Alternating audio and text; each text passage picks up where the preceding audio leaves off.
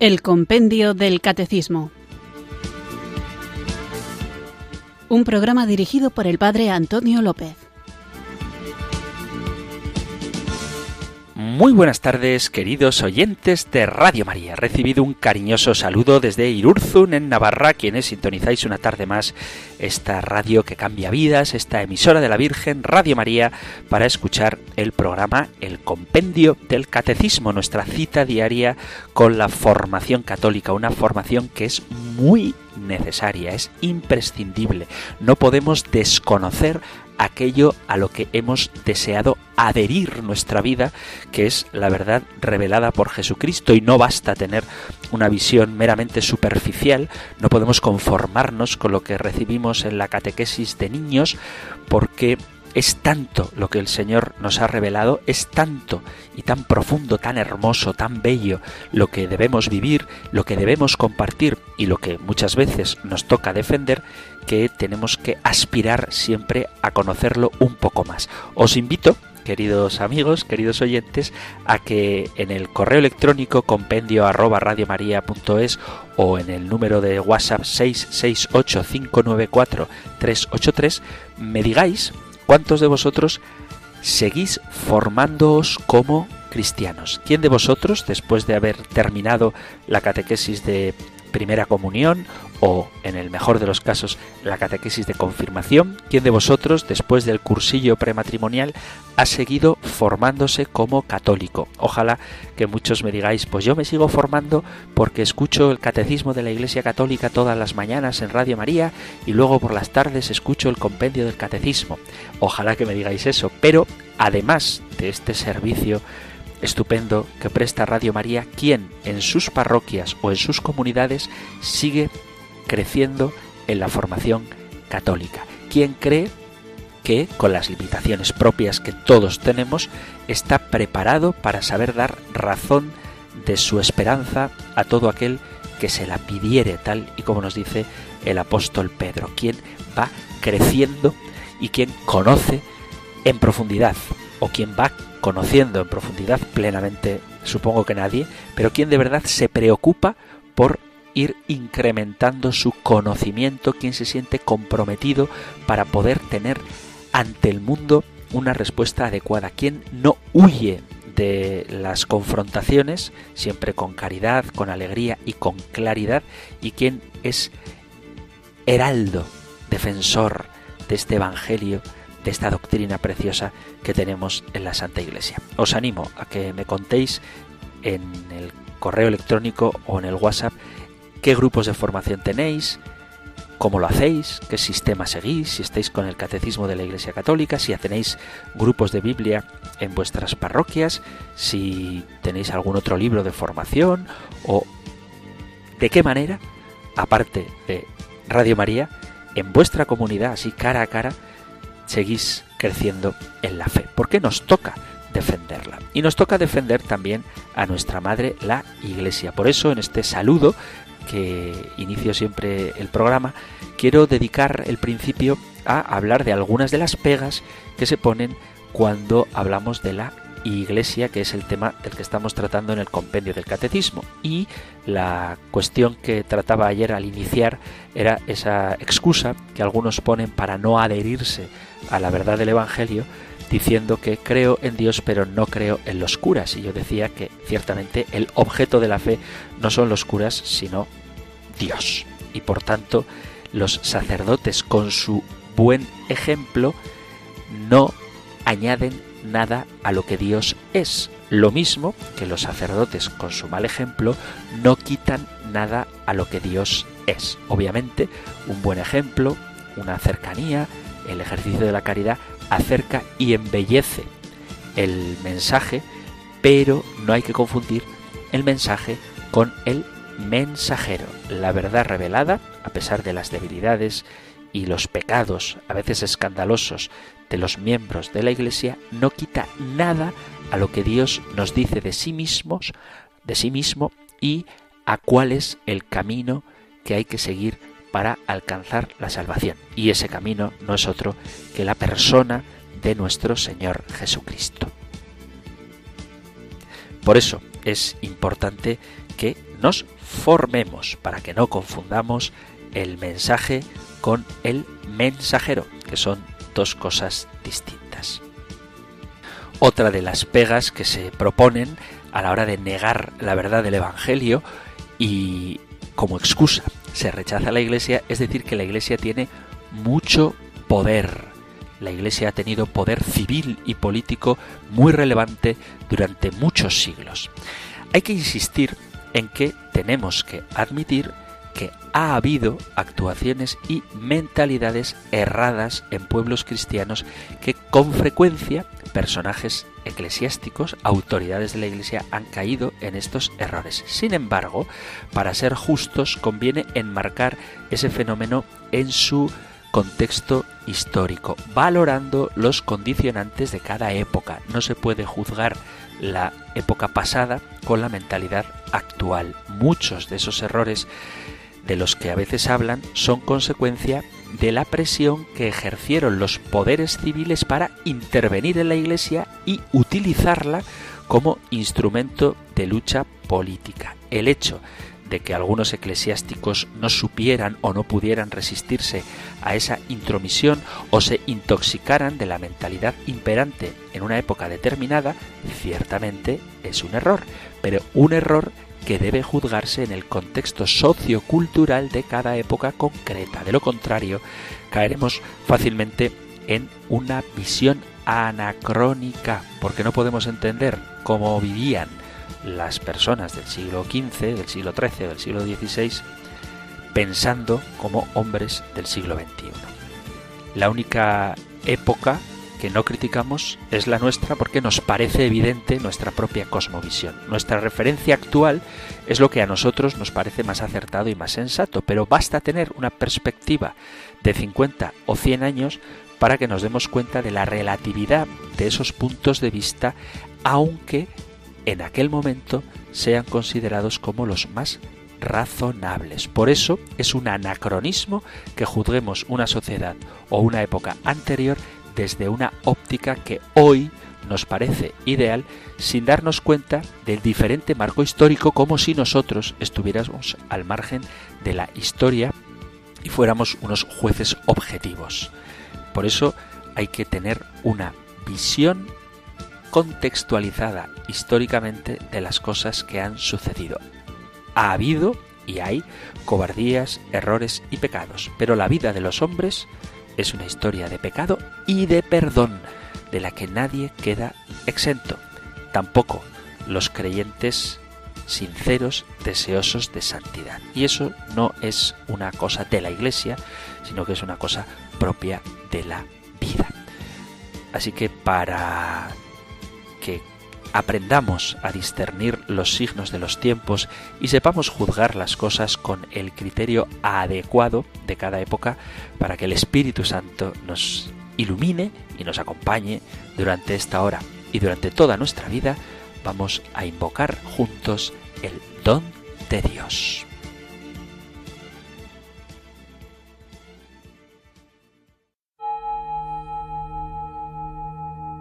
Ven Espíritu, ven Espíritu, ven Espíritu.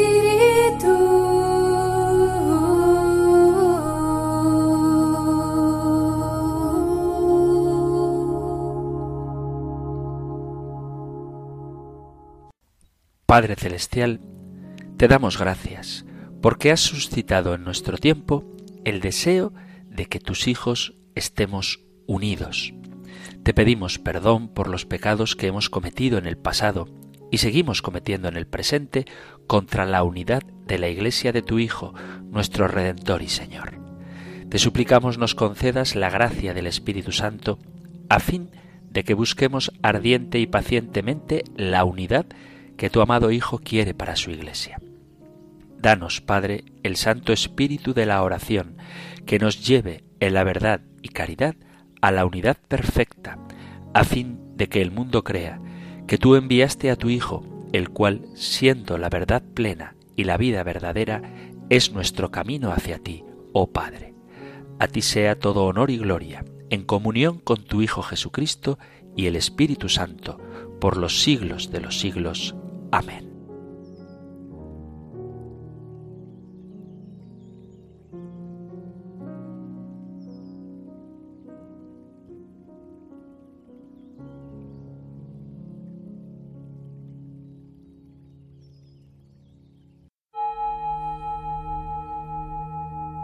Ven Espíritu, ven Espíritu,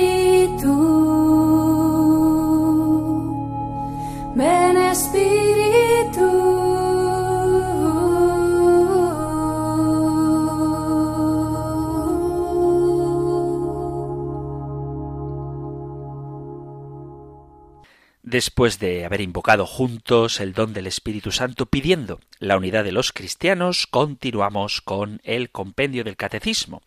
El programa anterior lo dedicábamos a la pregunta ¿en qué sentido la Iglesia es misterio?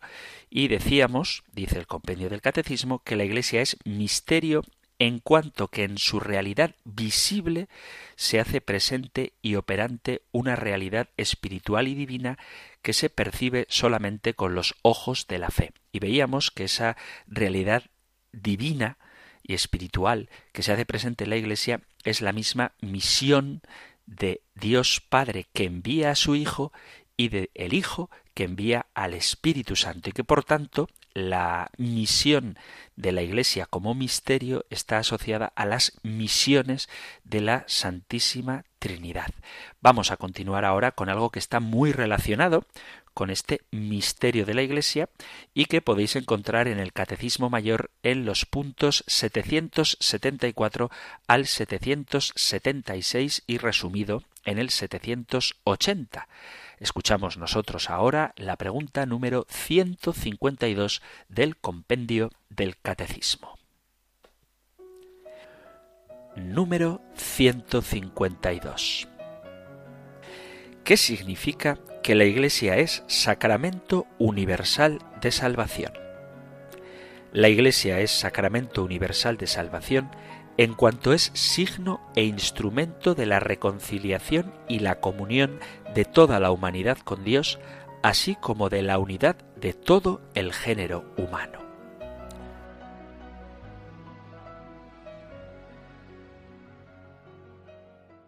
Decimos, por tanto, que la Iglesia es sacramento universal de salvación. Así que vamos a comenzar explicando qué significa salvación. La salvación es la cuestión más importante que podemos tener.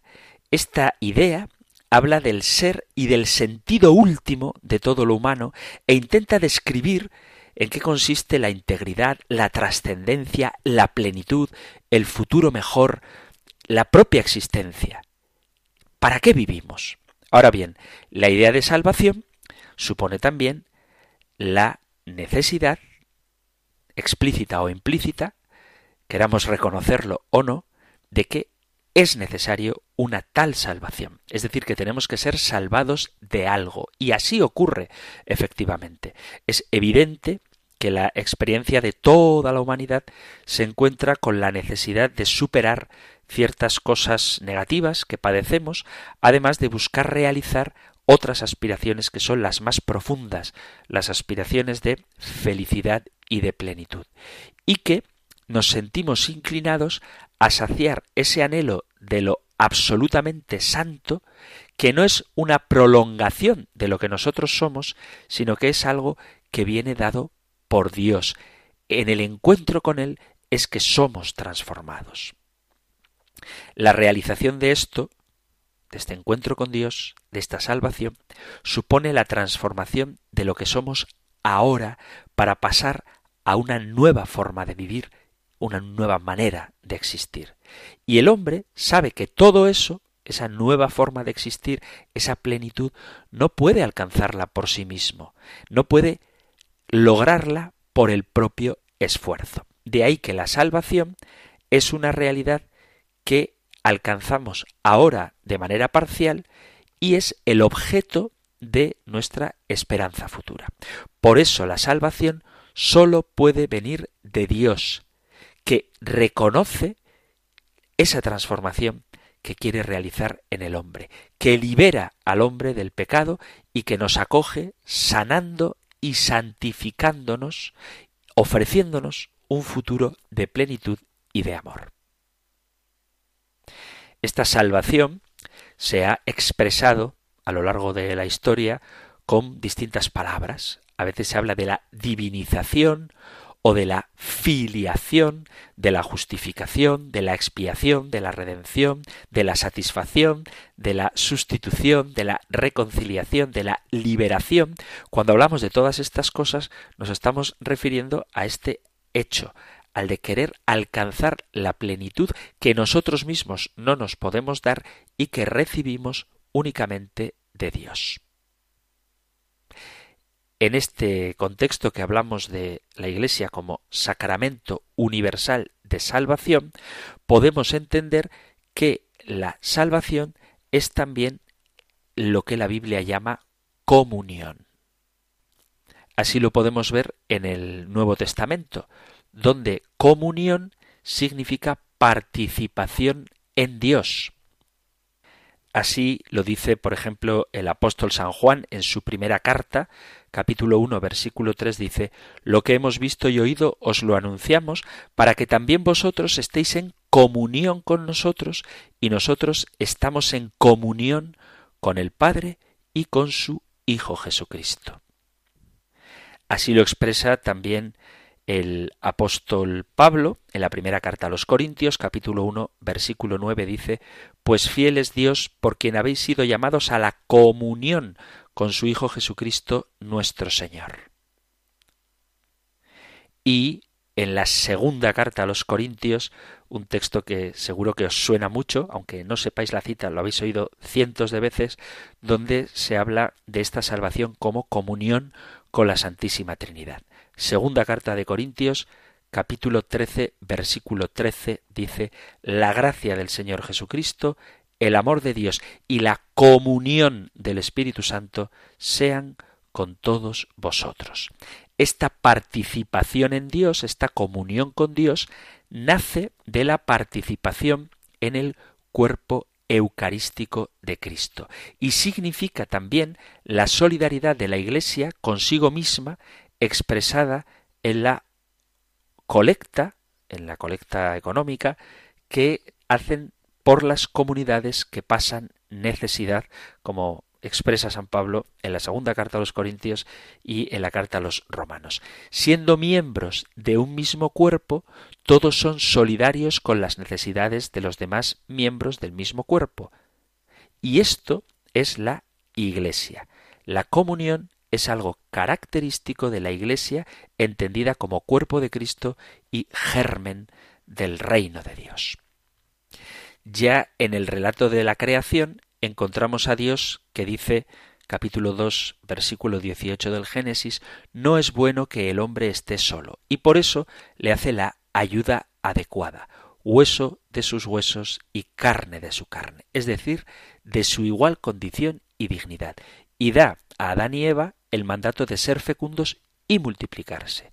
Así Dios, al haber formado al género humano a su imagen y semejanza y con su espíritu de vida, lo ha creado como una familia llamada a participar de la vida divina. Y tras la caída en el pecado, no lo abandona a su miseria, impotencia y ruptura de la comunión.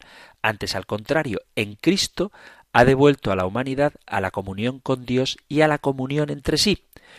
Pero esto Dios lo lleva a cabo santificando y salvando a los hombres, no individualmente y aislados, sino en conexión entre sí, constituyéndonos un pueblo para que le conociera de verdad y le sirviera con una vida santa, haciendo de la humanidad una familia de Dios.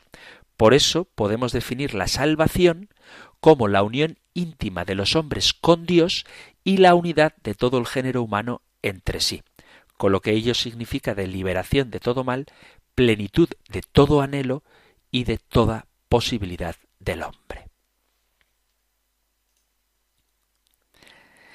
Como hemos dicho, la salvación solo puede venir de Dios, el hombre no puede dársela a sí mismo. El cristianismo ve realizado esto, esta salvación de Dios, en la persona de Jesús, el Verbo de Dios hecho carne, muerto y resucitado por nosotros. Esta es la afirmación básica de nuestra fe. Cristo es el único Salvador, el mediador entre Dios y los hombres, porque Él mismo es Dios y hombre. Dice San Pablo en la primera carta a Timoteo, capítulo 2, versículo a partir del 5, porque hay un solo Dios y también un solo mediador entre Dios y los hombres, Cristo Jesús, hombre también, que se entregó a sí mismo como rescate por todos. Entonces, frente a nuestra radical necesidad de salvación, comunión, que todos los hombres tienen, y esta salvación sólo puede venir de Dios, encontramos que la salvación, la comunión, se realiza precisamente en Cristo como Dios mismo en medio de nosotros. Y esto es lo que Jesús dice acerca de que en su persona y en su obra Dios ha entrado en la historia. La exigencia de su anuncio es la urgencia de decidir si estamos a favor o en contra de él. A alguno le puede parecer como muy radical esta opción que hay que hacer, pero es el propio Jesús el que nos lo dice. En el Evangelio de Lucas dice en el capítulo 14, versículo 26, dice, si alguno viene donde mí y no odia a su padre, a su madre, a su mujer, a sus hijos, a sus hermanos, a sus hermanas y hasta su propia vida, no puede ser discípulo mío. Y el Evangelio de Juan, en el capítulo 14, dice así, Yo soy, Juan 14, 6, Yo soy el camino, la verdad y la vida, y nadie va al Padre si no es por mí. Por lo tanto, la vida cristiana desde los orígenes se muestra con un carácter absoluto y definitivo, precisamente por la convicción que tiene de que Jesús crucificado y resucitado es la norma absoluta de la salvación. Nadie va al Padre si no es por Jesús. Jesús es el Salvador absoluto. Por eso estamos hablando de la Iglesia como sacramento universal de salvación. La persona histórica de Jesús, que aparece en el espacio y en el tiempo, es el principio del modo como Dios absoluta y totalmente se entrega al hombre hasta el final. Es el que muestra la comunicación de Dios para todos. Y esto es algo que sucede irrevocablemente. Alguno me puede decir que esta afirmación que acabo de hacer de este carácter absoluto del cristianismo nos puede llevar al totalitarismo, a una ideología intransigente. Pero no es verdad. ¿Por qué? Porque es como Dios se ha manifestado. Esto está marcado por la encarnación y por la cruz. Teniendo a Jesucristo como mediador entre Dios y los hombres y como Salvador absoluto, porque es Dios mismo presente de forma, repito, irrevocable en nuestra historia, hace que su salvación sea definitiva y universal. En Cristo Dios ha comunicado a todos los hombres de manera definitiva quién es Él y qué quiere para nosotros. En su persona, en su predicación, en sus signos, en sus milagros y sobre todo en su muerte y resurrección, se encuentra la deseada comunión con Dios. Dios mismo ha salido al encuentro del hombre en la persona histórica de Jesucristo y nos llama a la conversión.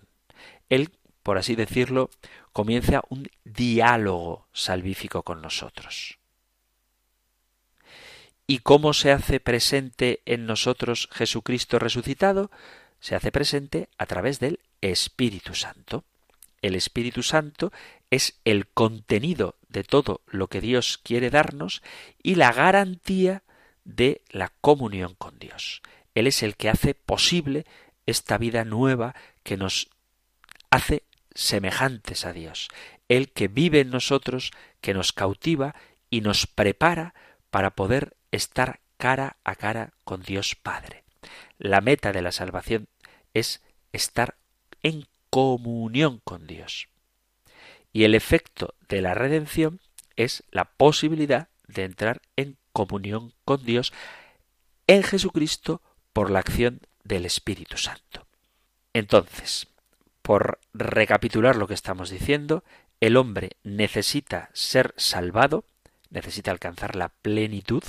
Esta plenitud no puede dársela por sí mismo, es Dios quien se la da, y esta plenitud dada por Dios consiste en la comunión con Dios principalmente y con los hermanos. Y quien posibilita esta comunión con el Padre y con todos los hermanos es Dios mismo que se ha hecho carne en Jesucristo, que a su vez se hace presente después de su pasión, muerte y resurrección a través del Espíritu Santo. Bueno, pues si la palabra del Padre se ha revelado de manera definitiva y universal en la persona histórica de Jesucristo, esta realidad histórica ha llegado a ser el lugar y medio de la salvación. Y este elemento concreto de la revelación implica recurrir necesariamente a la Iglesia. Ya hablábamos cuando comenzábamos a tratar sobre la Iglesia que a partir de la encarnación la salvación ya no es algo meramente espiritual, sino que tiene una realidad histórica y esa historicidad de la salvación de la persona de Jesucristo se extiende en la Iglesia. ¿Y cuál es la misión de la Iglesia? Hacer presente a Jesucristo, ser mediadora de la entrega de Jesús y de su salvación definitiva para el hombre. Esto significa que la salvación ofrecida por Dios en Jesucristo y en el Espíritu Santo se nos da significada en la Iglesia.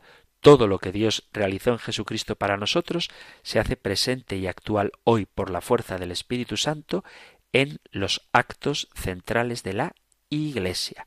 Cristo no se ha retirado del mundo después de su ascensión a los cielos, sino que sigue presente a través del Espíritu Santo en la Iglesia. Es una realidad creada, formada por hombres, pero que son capaces de mediar la gracia de Dios. Dios se ha comprometido con la creación y la ha hecho signo e instrumento de su salvación. Y en la misma creación es donde nos encontramos con Dios. Por lo tanto, la Iglesia es el signo sensible de la presencia invisible de Jesucristo en el mundo por la acción del Espíritu Santo. Y en ese sentido, la Iglesia es sacramento y es universal porque la salvación obrada por Jesucristo es universal. Vamos a continuar profundizando en este tema, pero antes vamos a relajarnos un poco y a reflexionar un poco con una pausa musical.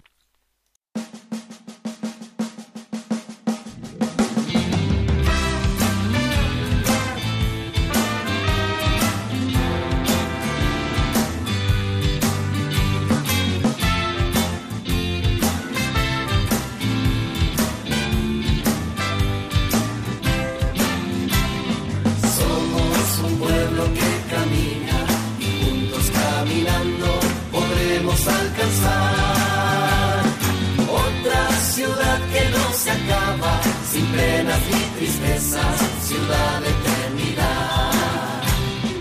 Somos un pueblo que camina, que marcha por el mundo buscando otra ciudad.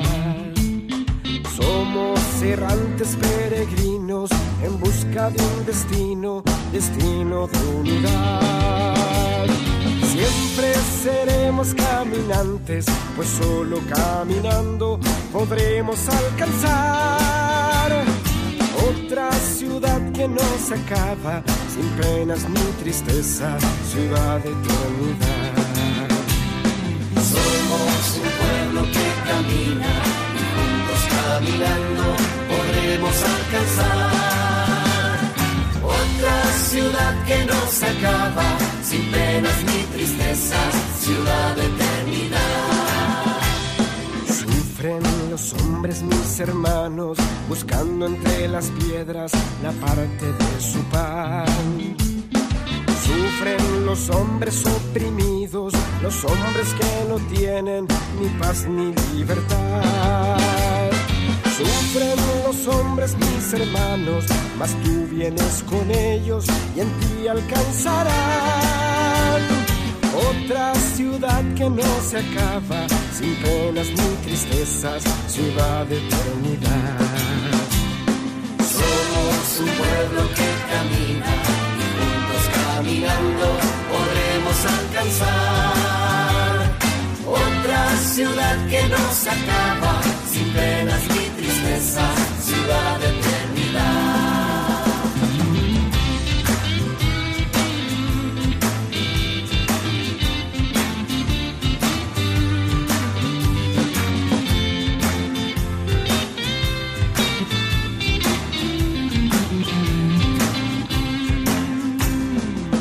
Danos valor para la lucha, valor en las tristezas, valor en nuestro afán.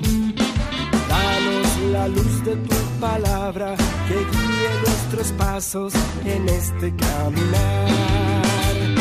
Marcha, Señor, junto a nosotros, pues solo en tu presencia podremos alcanzar otra ciudad que no se acaba, sin penas ni tristezas, ciudad de eternidad. Somos un pueblo que camina y juntos caminando podremos alcanzar otra ciudad que no se acaba, sin penas ni tristezas, ciudad de eternidad. Se hace nuestra marcha, andando entre las sombras de tanta oscuridad. Todos los cuerpos desgastados ya sienten el cansancio de tanto caminar. Pero tenemos la esperanza de que nuestras fatigas al fin alcanzarán otra ciudad que no se acaba, sin penas ni tristeza, ciudad de eternidad. Somos un pueblo que camina y juntos caminando podremos alcanzar otra ciudad que no se acaba, sin penas ni tristezas, ciudad de eternidad. Otra ciudad que no se acaba, penas ni tristezas, ciudad.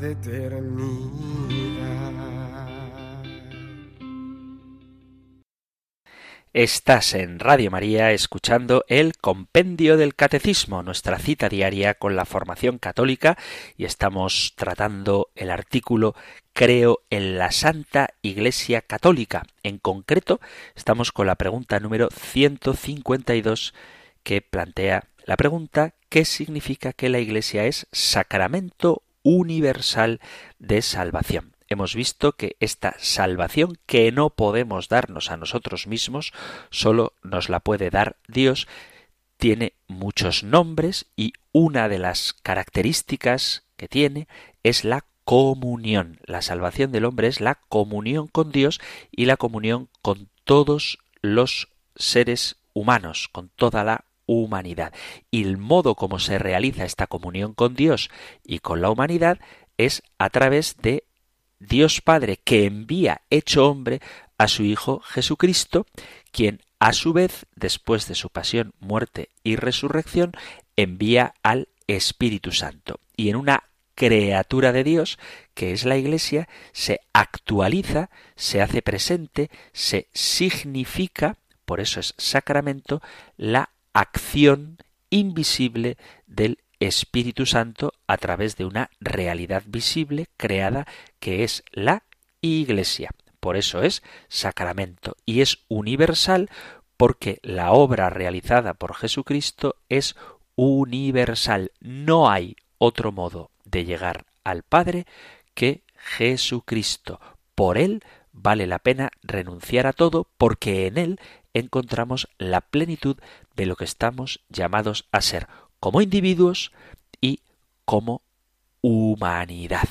Por eso somos un pueblo que camina y juntos, solo juntos, podremos alcanzar esa ciudad que no se acaba, esa ciudad de eternidad, donde gozaremos plenamente de la comunión con Dios Padre, Hijo y Espíritu Santo. Así que continuamos con nuestra reflexión sobre este interesante tema y vamos a ver cómo la Iglesia es sacramento de salvación, la sacramentalidad de la Iglesia. Para entender esta expresión, la Iglesia como sacramento de salvación, tenemos que recurrir al Concilio Vaticano II, en concreto a la Constitución Lumen Gentium. Dice así la Constitución Lumen Gentium del Concilio Vaticano II que la Iglesia es en Cristo como un sacramento o signo e instrumento de la unión íntima con Dios y de la unidad de todo el género humano. Y Cristo, al resucitar de entre los muertos, envió su espíritu de vida a sus discípulos y por medio de él, del espíritu, constituyó a su cuerpo, la Iglesia, como sacramento universal de salvación. En estos textos del Concilio Vaticano II se ve cómo se utiliza el concepto de sacramento para expresar tanto la relación específica de la Iglesia con Dios como su condición de servidora de la humanidad. A partir de esta condición de sacramento, por una parte, la Iglesia pertenece a Cristo, ya que Él, por medio del Espíritu, la ha constituido su cuerpo. Y por otra parte, a través de ella, a través de la Iglesia, como signo e instrumento suyo, Dios actúa en favor de los hombres. Es decir, la Iglesia como sacramento, por su relación con Cristo y con los hombres, es la mediación entre Dios y los hombres. Entonces, este concepto de sacramento debe expresar precisamente la unidad inseparable y la diversidad infranqueable entre la Iglesia y la autocomunicación de Dios en Jesucristo y en el Espíritu Santo. Por eso nadie puede pretender alcanzar la salvación como algo separado de la Iglesia, como si la Iglesia fuera simplemente una señal que indica que la salvación puede encontrarse en otro lugar. La Iglesia, y esto es precioso, es la presencia actuante de Jesucristo a través del Espíritu. Pero también tenemos que evitar caer en un autorreferencialismo, como dice muchas veces el Papa Francisco, como si la Iglesia tuviera que centrarse en sí misma. La Iglesia no es un fin en sí misma, ni está orientada hacia sí misma en una búsqueda humana, sino que está ordenada, existe para servir al reino de Dios. Ella es principio y germen del reino de Dios y está orientada a este reino. Está llamada a ser signo transparente de gracia y de comunión. Y por eso es necesario que se renueve. La Iglesia como sacramento es la semilla de la unidad, de la esperanza y de la salvación. Será siempre un pequeño rebaño, pero portador de una gran esperanza. Siempre habrá, y esto hay que tenerlo claro, una desproporción entre la realidad actual que vive y la promesa que espera, entre el comienzo en el que todavía estamos y la consumación, entre las capacidades humanas limitadas de los miembros y la misión de ser signo e instrumento de la salvación manifestada en Jesucristo. Pero la Iglesia es la misma y auténtica Iglesia fundada por Cristo, manifestada en Pentecostés, que va en camino hacia su plenitud. La Iglesia es sacramento del reino.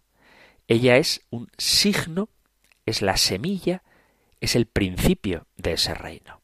El reino de Dios ha sido acogido por la Iglesia y desde la Iglesia se anuncia entre luces y sombras, pero se manifiesta Dios por medio de ella actuando en la historia. La Iglesia está llamada a vivir el reino de Dios, a anunciarlo e instaurarlo con el poder que recibe de Dios mismo.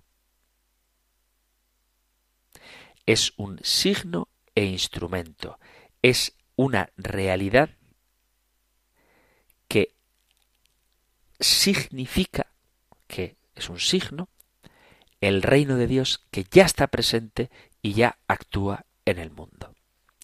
Además de el reino, la Iglesia es sacramento de Cristo muerto y resucitado. Es decir, que no simplemente continúa la causa de Jesús, sino que hace presente a Jesús. Porque la Iglesia es el cuerpo de Cristo resucitado, porque ha sido colmada de la plenitud del Espíritu Santo, porque Cristo está vivo y sentado a la derecha del Padre, intercediendo por nosotros, y la Iglesia es sacramento de salvación, presencia actuante y eficaz del mismo Cristo que, con su pasión, muerte y resurrección, nos ha purificado del pecado y dado nueva vida en el Espíritu. La Iglesia no solamente marca el camino hacia Jesús, sino que actualiza la obra redentora de Jesús. La sacramentalidad de la Iglesia tiene que ver con la misión de Jesucristo que sigue intercediendo como sacerdote eterno a favor del mundo. Y además, la Iglesia es también sacramento del Espíritu Santo. ¿Por qué? Porque es templo del Espíritu y es obra del Espíritu. El Espíritu Santo asiste a la Iglesia, la fortalece, la anima para que realice la obra que Cristo le ha encomendado de reunir a toda la humanidad con todos sus bienes bajo Cristo como cabeza en la unidad de su espíritu. Recapitular todas las cosas en Cristo. Y aunque es verdad que el Espíritu Santo no queda agotado en la Iglesia, porque el Espíritu Santo sopla por donde quiere, sin embargo, la Iglesia ha sido dotada por Cristo como instrumento para darnos el Espíritu Santo. ¿Esto qué quiere decir? Que la Iglesia ha sido elegida por Dios como la morada que otorga, que dona el Espíritu a sus miembros a través de los sacramentos. La Iglesia, a través de la palabra, de la palabra de Dios y de los sacramentos, comunica al Espíritu Santo para que podamos participar de la santidad de Dios en comunión con Jesucristo. El Espíritu se vale de la institución de la Iglesia para llevar a cabo a la misma Iglesia a la verdad total, para hacerla comunión y para hacerla capaz de servir a la humanidad en orden a la salvación. La estructura de la Iglesia, que a veces es tan maltratada, que tiene tan mala prensa, pero esta estructura de la Iglesia es la palabra predicada, los sacramentos, la jerarquía, que son las formas históricas que han ordenado, que han formalizado la enseñanza, el culto y el servicio de la caridad en la Iglesia. La Iglesia es la comunidad de fe fundada por Jesucristo y por su Espíritu que existe antes que los miembros acogidos por ella en el bautismo. Porque la Iglesia no nace de la voluntad de los hombres de crear una sociedad, sino que nace del llamamiento de Jesucristo y del Espíritu Santo a los hombres para alcanzar la salvación. Y esto lleva necesariamente la institución de unas estructuras legítimas al servicio de la fe común. Por eso el Espíritu Santo, a través de las formas institucionales y de la libertad de los carismas, de las dos cosas, guía a la Iglesia para que encuentre su identidad como comunidad de Cristo resucitado, porque identifica el mensaje de la propia Iglesia con el anuncio de los apóstoles original, por ejemplo, con la formación del credo, que es a lo que estamos dedicando muchas partes de este programa. Todo el primer capítulo, no la primera parte del compendio del catecismo es precisamente para explicar el credo que es fruto de la institución de la Iglesia que de manera ordenada nos indica qué es aquello que Dios ha revelado que debemos creer. Así que el Espíritu Santo es el mismo que suscita los carismas y es también el mismo que suscita la jerarquía. No hay oposición entre iglesia jerárquica e iglesia carismática. Además, la iglesia integra a todos sus miembros y a todas las comunidades en una unidad que es católica en el sentido de que es universal, que se expresa en la Iglesia, unificando la multiplicidad de comunidades en una única realidad jerárquica y jurídica, donde además se celebra en común la Eucaristía y nos libra de tener que buscar cada pequeña comunidad su propia identidad. Que este es el drama de las iglesias no católicas. ¿Por qué? Cada uno busca en ellas, en las iglesias no católicas, la subjetividad de cada grupo o de cada época o de cada sensibilidad, sino que esa unidad viene dada de lo alto y se transmite también a partir de las estructuras formales, de la jerarquía, que permiten repetir hoy esa experiencia de unidad y de universalidad propia de Pentecostés. Además de todo esto, la sacramentalidad de la Iglesia tiene también una dimensión que va más allá. Por una parte, la Iglesia está siempre en camino y con la marca de la provisionalidad. Pero por otra parte, como vive ya de los bienes definitivos, hay en ella algo de definitivo. Así pues, todo lo eclesial, todo lo que la Iglesia hace, está abierto a la consumación y está llamado a la plenitud. Por eso es importante purificarla y transformarla para que acabe llegando a ser la plenitud de lo que ya ha comenzado a ser en la tierra. La Iglesia, a la que todos estamos llamados en Cristo y en la que conseguimos la santidad por la gracia de Dios, sólo llegará a su perfección en la gloria del cielo. Por eso es necesario que la Iglesia vaya pareciéndose cada vez más a aquella plenitud a la que está llamada y por eso ha de ser reformada. Una reforma que ha de acompañar siempre a la Iglesia para que sea cada vez más transparencia del misterio que lleva, aunque en vasijas de barro. Y esto supone una diferencia entre el mundo y la Iglesia, ya que el hombre, aunque no deja de pertenecer a este mundo, ha sido introducido en la nueva Jerusalén, en la ciudad nueva. El pueblo de Dios vive así la tensión entre la primera y la segunda llegada del Señor rico por el don que ya ha recibido y tenso hacia el cumplimiento de todo lo que aún no se ha realizado de la nueva creación. De este modo, en la Iglesia hay una dimensión escatológica que la impregna totalmente. Una dimensión escatológica tendiendo cada vez más hacia su perfeccionamiento. La condición de sacramento de la Iglesia es el don de Dios que mira a la misión de la Iglesia en el mundo. Y por eso la Iglesia es a la vez cercana al mundo y un don para los hombres, como es también a la vez una presencia ya total de Dios trascendencia en el mundo. La Iglesia sirve al mundo desde dentro del mundo, pero a su vez comunica algo que trasciende a este mundo. Es una realidad humana, pero también es una realidad divina. Es lo que tiene la plenitud de la gracia, pero tiende hacia esa plenitud y por eso siempre ha de ser reformada, no debe quedarse quieta ni estancada hasta que no cumpla plenamente la misión que le ha sido encomendada y hasta que no sea perfectamente transparencia del amor de Dios, que se comunica eficazmente a los hombres.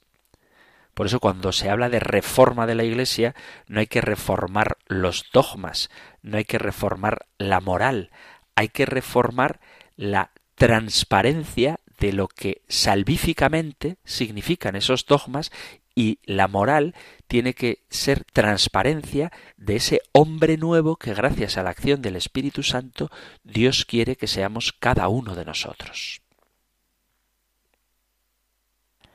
En resumen, hemos hablado de la Iglesia como sacramento universal de salvación. Hemos visto cómo la salvación es la comunión de los hombres con Dios y de los hombres entre sí. Hemos visto cómo Cristo es el único mediador entre Dios y los hombres, porque es Dios mismo hecho hombre, y es la plenitud insuperable de la revelación. Esta salvación, por su característica de definitiva y absoluta, escatológica y universal, hace que la Iglesia sea sacramento universal de salvación. Si bien la humanidad entera ha quedado transformada por la venida de Jesucristo, al mismo tiempo está llamada a acoger consciente y libremente esta salvación. O sea que la salvación ya se ha realizado por Cristo, pero no todo el mundo ha acogido ni ha conocido esta salvación. Es el reino de Dios que ya ha irrumpido en la tierra. La Iglesia tiene un papel en esta salvación universal, que se ha hecho concreta en la encarnación y que continúa en la obra de Jesucristo, que es la Iglesia. Y por eso es sacramento, signo e instrumento de salvación. La Iglesia es la presencia de Cristo en la historia que perdura. Ella, aunque es un pequeño rebaño, es al mismo tiempo la semilla segura de la salvación, ya que es sacramento del reino de Dios, signo de ese reino, sacramento de Cristo, muerto y resucitado, a quien hace presente, sobre todo en el sacramento de la Eucaristía, sacramento del Espíritu, porque el Espíritu Santo, aunque no se agota en la Iglesia, se dona en ella y es a la vez una realidad escatológica en el sentido de que tiende hacia su perfeccionamiento. El Verbo de Dios se ha hecho carne, ha asumido una realidad humana y se ha hecho presencia del Padre. La Iglesia se ha convertido en sacramento de Cristo. Dios mismo se da en una realidad finita y pecadora que es la Iglesia. Por eso la Iglesia es necesaria para la salvación en cuanto que concreta la voluntad de Dios para que los hombres la sigamos. Y además es instrumento de gracia porque la Iglesia actualiza la intercesión sacerdotal de Jesucristo. Vuelvo a repetir que aunque me parezca que son temas un poco densos, es muy importante que conozcamos la importancia que tiene la Iglesia, porque en ella se hace presente Dios Padre, que ha enviado a su Hijo, que se hace presente en la Iglesia por los sacramentos, Jesucristo que ha enviado al Espíritu Santo, a quien la Iglesia, también por los sacramentos, dona, y que es Él, el Espíritu de Dios, el que habita en su Iglesia actualizando la obra redentora de Jesucristo.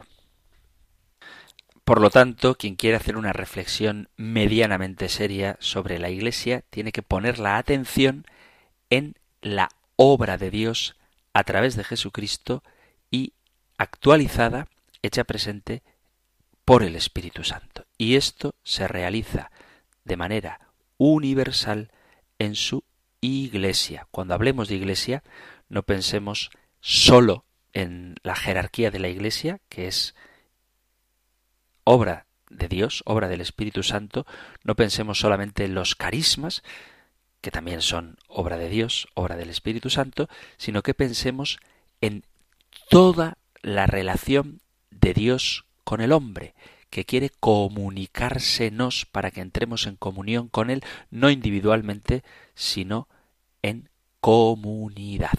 Seguiremos hablando de este apasionante tema, aunque repito, un poco denso, pero es que es densa la realidad en la que nosotros vivimos, la realidad a la que pertenecemos y que estamos llamados a hacer crecer.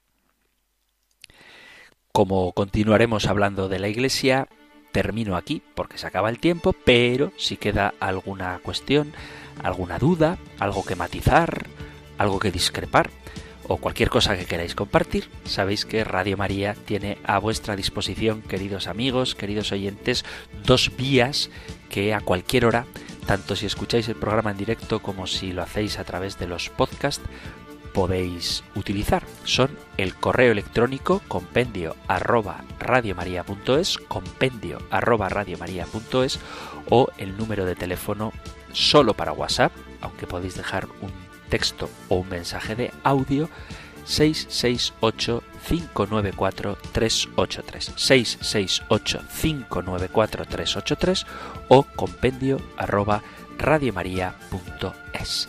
Antes de que se acabe el tiempo, vamos a recibir la bendición del Señor. El Señor te bendiga y te guarde, el Señor ilumine su rostro sobre ti y te conceda su favor, el Señor te muestre su rostro y te conceda la paz. Muchísimas gracias por estar ahí, gracias por escuchar el compendio del catecismo y si queréis volveremos a encontrarnos en un próximo programa. Un fuerte abrazo.